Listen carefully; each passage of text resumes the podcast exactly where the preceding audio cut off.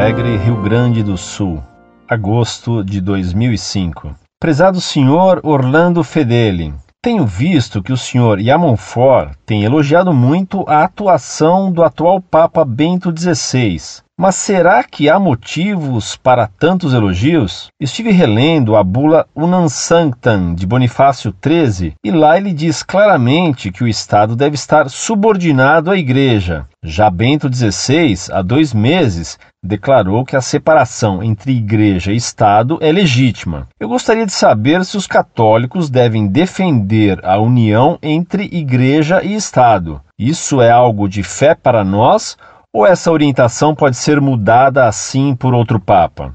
Gostaria também, se for possível, que o senhor comentasse mais detalhadamente a atuação desse Papa até agora e o que esperar dele para o futuro. Outra questão é que um conhecido meu que tem contatos com os padres tradicionalistas de Campos, no Rio de Janeiro, contou-me que o Papa Bento XVI já teria decidido liberar a missa tridentina a toda a igreja e faria isso provavelmente no Sínodo de outubro. O senhor tem alguma informação a respeito disso? Obrigado pela atenção.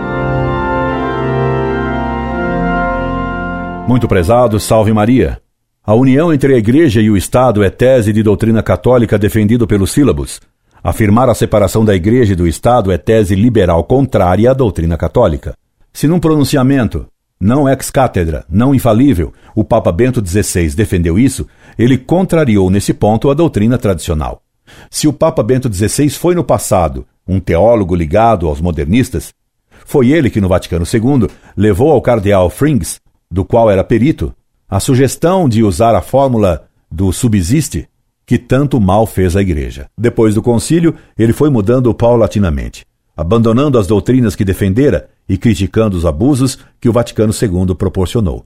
Nos últimos anos, ele passou a ter uma posição cada vez mais conservadora e até aproximando-se das posições tradicionais da Igreja. Foi o cardeal Ratzinger que assinou as declarações contra a maçonaria em 1981 e 1984. Foi ele também que esteve na raiz da condenação da teologia da libertação e do ex-frei Boff. Foi o cardeal Ratzinger quem redigiu e assinou, com o Papa João Paulo II, a declaração Dominus Jesus. Foi o cardeal Ratzinger que cada vez mais foi criticando os erros e abusos da Missa Nova de Paulo VI. Foi o cardeal Ratzinger quem apoiou, alguns dizem, quem inspirou, os documentos mais firmes em defesa da Eucaristia, assinados por João Paulo II. No discurso de abertura do conclave, ele fez um verdadeiro desafio aos modernistas, sem temer afrontá-los, sem querer agradar a ninguém para buscar votos.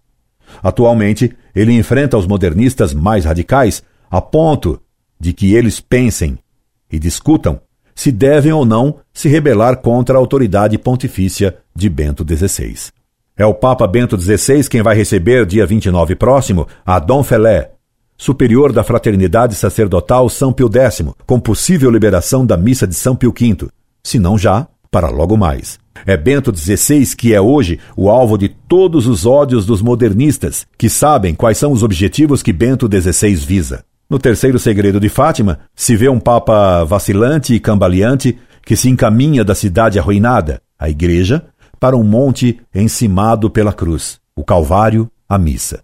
E esse Papa será martirizado junto com muitos cardeais, bispos, padres e povo. Será Bento XVI esse Papa que vai vacilante e cambaleante ao martírio? Rezo que Deus dê a Bento XVI, como ele pediu, ao assumir o sólio papal, a coragem para enfrentar os lobos modernistas até o martírio. Um católico deve sempre ter devoção ao Papa, qualquer que seja ele mais ainda quando o Papa se aproxima da cruz, enfrentando o mundo e os hereges.